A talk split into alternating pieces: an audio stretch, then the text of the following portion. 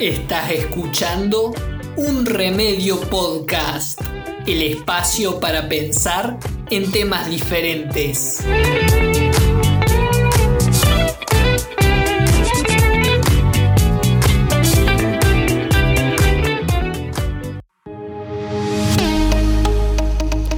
Hola, ¿cómo están? Les doy la bienvenida a un nuevo episodio de Un Remedio Podcast.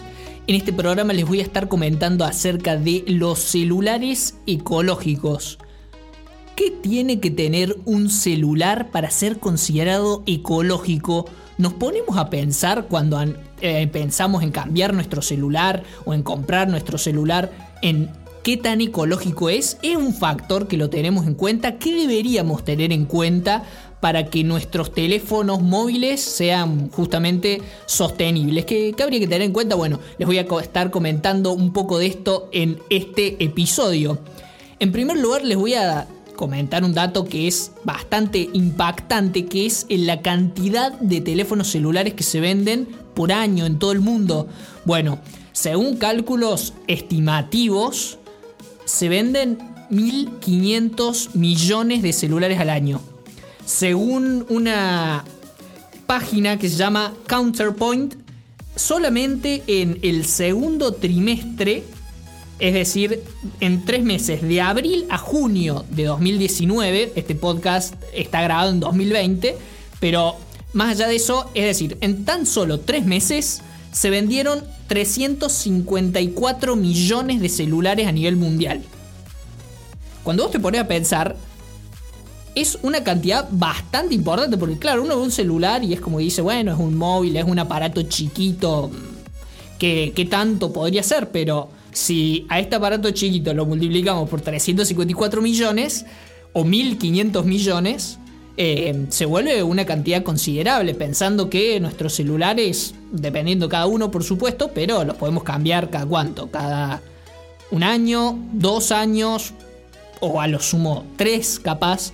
Entonces, por eso vamos a empezar a ver eh, qué tiene de tener un celular para ser considerado ecológico, para ser considerado sostenible. Bueno, en primer lugar, ¿qué tiene que tener un celular para ser considerado sostenible? Bueno, por supuesto los materiales con los que está hecho. Un celular debería tener materiales reciclables, eh, por ejemplo, en, las carcasas de, plástico que lo, rodean. Y, también otra cosa que debe tener, súper importante, es que se pueda reemplazar de apartes. Que con esto me, me, voy a expandir un poquito más para explicarles qué es la tecnología de los teléfonos modulares. ¿Qué son los teléfonos modulares? Bueno, los teléfonos modulares sería como un celular como si fuera armado en un rompecabezas. ¿Por qué? Porque cada pieza del celular, cada componente, ya sea, no sé, por ejemplo, la batería, la cámara, el procesador, em, la... No sé, por ejemplo, un botón o lo que fuera, está todo dividido pieza por pieza. Entonces, ¿qué ocurre? El, el celular, por supuesto, está ensamblado pero cuando tu celular se te arruina, en vez de arruinarse el celular completo, se te arruina solo una pieza. Entonces, ¿qué haces? Extraes esa pieza y la cambias por otra. Entonces, en vez de tener que gastar y desechar todo el teléfono completo, solamente desechas un pedacito en particular. Que eso es justamente la gran ventaja de los teléfonos modulares y, con esto hay algo bastante particular porque hubo un proyecto que lo llevó a cabo la empresa Google que se llamaba Proyecto ARA, que era absolutamente prometedor para la industria de los celulares. ¿Por qué?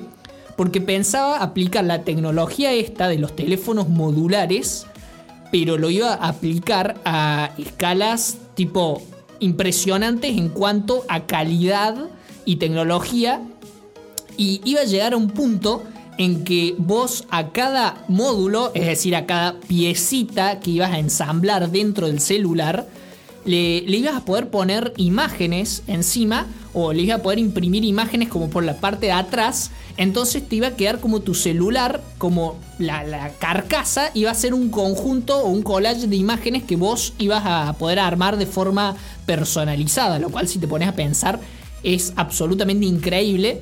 Y además, también otra idea de este proyecto era de que vos pudieras, por ejemplo, en un principio quizás sí, empezabas con tu celular eh, modular con una cámara, por ejemplo, no sé, de 8 megapíxeles y quizá esa cámara al tiempo se te arruinaba y vos podías cambiarla en vez de por una misma cámara de 8 megapíxeles, quizás por una de 12 megapíxeles, es decir, lo podías ir mejorando pieza a pieza o si te interesa que el celular no se tenga mayor memoria, pero quizá no una, cámara no tan buena porque no lo usas tanto, entonces justamente poder ir cambiando pieza a pieza y poder irlo mejorando pieza a pieza y así también justamente hacer que el celular en sí dure su durabilidad eh, tenga muchísimo más tiempo, digamos, de vida útil, porque en vez de cambiar todo el teléfono, vas cambiando pieza a pieza. Bueno, ¿qué ocurrió con Project ARA, como se llama en inglés?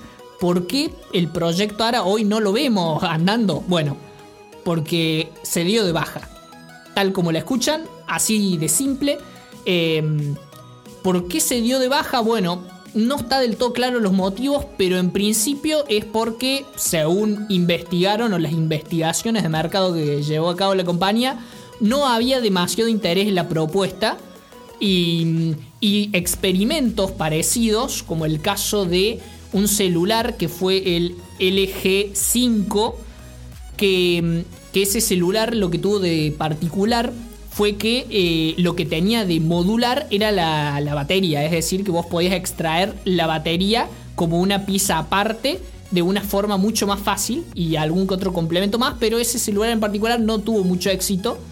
Y, y esto fue lo que les hizo a Google por lo menos cambiar de opinión y dejar el proyecto ARA en principio abandonado, no se sabe si volverá o no. Quizás lo vuelvan a retomar, pero hasta ahora está como abandonado.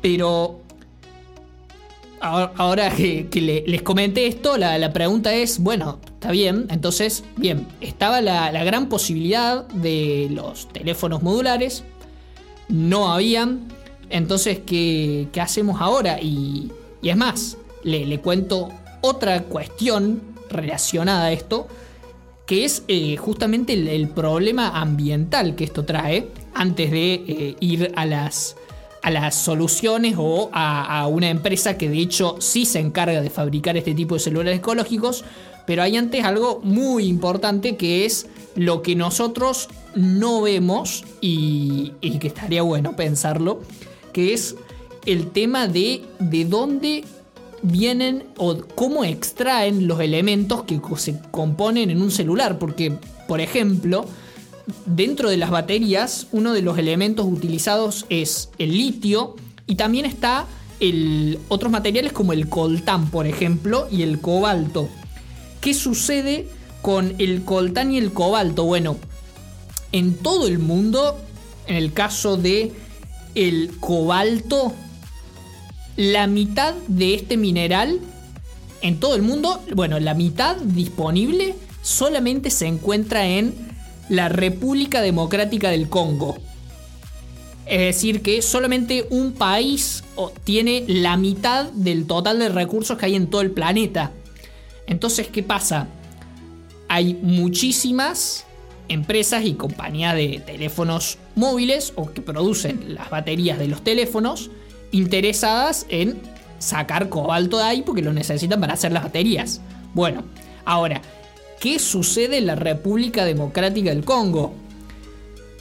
En primer lugar, ahí, esto según un grupo ambientalista de España que se llama el Instituto de Jane Goodall, eh, ahí eh, es un hábitat de especies en peligro de extinción como el chimpancé y una especie de gorilas que se llama el gorila de Grauer.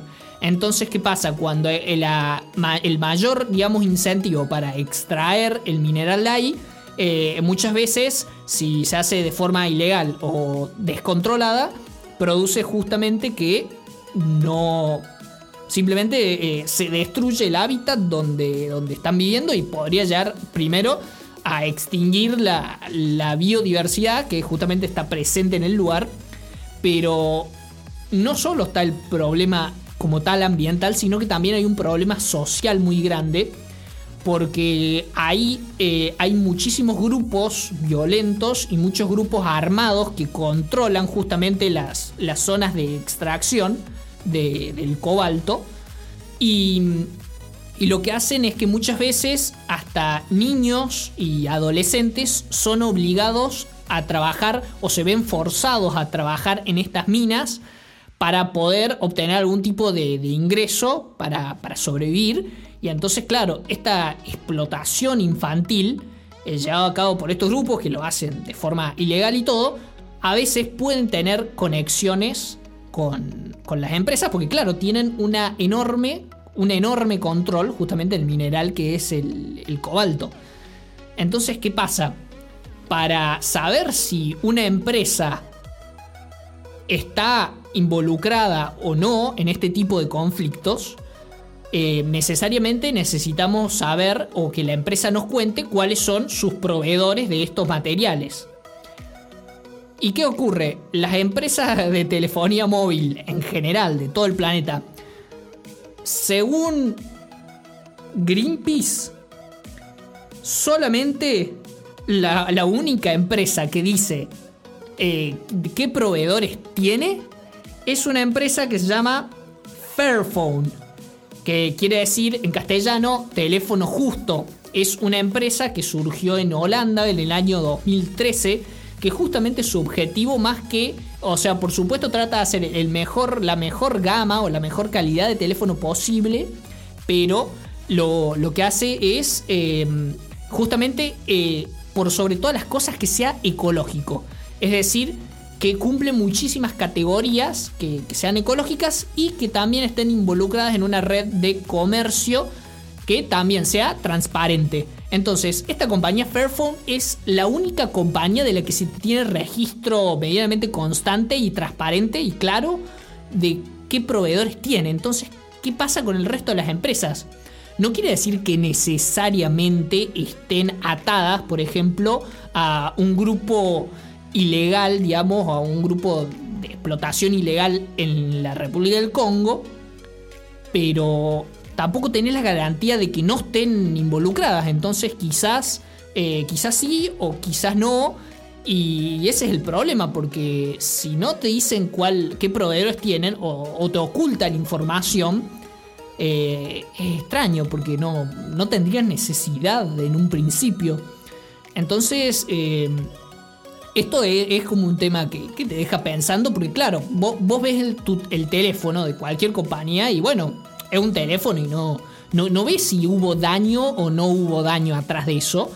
Entonces, si uno toma conciencia por ahí de, che, puede ser que, que acá haya algo medio raro atrás o que indirectamente esté fomentando que se continúe este tipo de redes, entonces por ahí es bueno investigar y tratar de evitarlo. Y bueno, compañías como esta, que les voy a hablar, que es el caso de Fairphone, eh, bueno, tienen eh, una muy buena alternativa justamente a todo este tipo de problemáticas y ahora les voy a pasar justamente a comentar de qué se trata lo que produce y lo que hace esta compañía Fairphone. Bueno, eh, Fairphone en primer lugar ¿Qué es lo que hace? Produce teléfonos modulares. Es la, la única o una de las pocas compañías en el mundo que produce teléfonos modulares.